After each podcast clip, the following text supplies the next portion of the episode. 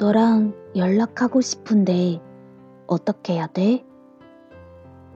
우리 셋이 처음 만났던 날 먹을 것도 먹었겠다 별로 할 일도 없고 해서 내가 우리 뭐 하지? 했더니 네가 그랬지. 영화 보러 가자고. 그래서 근처에 있는 극장에 가서 영화표를 끊는데 우리가 보고 싶어 하던 영화표가 두 장밖에 없었어. 그런 경우 좀 그렇지?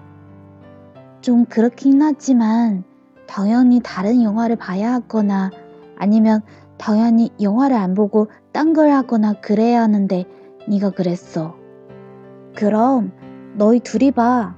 난 몸도 안 좋고 그냥 집에 갈래. 너 그거 모르니? 그렇게 말하고 횡하니 사라져버려서 남아있는 우리 두 사람이 얼마나 놀랐는지 친구가 나한테 그랬어. 네가 불편한가 봐. 저렇게 횡하니 가는 걸 보면 하는 수 없이 둘이 영화를 보긴 했는데 아무리 생각해봐도 꼭 내가 싫어서 간 것만은 아닌 것 같다는 생각이 드는 거야. 나 원래 좀 무딘 편이지만 누가 나 좋아하는 걸 금방 알아차리는 녀석이거든. 나 너 좋아해. 너 싫지 않다고. 그런데 걱정이다.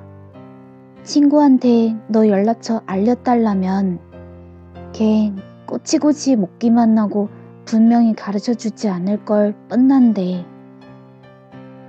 그러게, 왜 그날 그렇게 갑자기 가버렸어?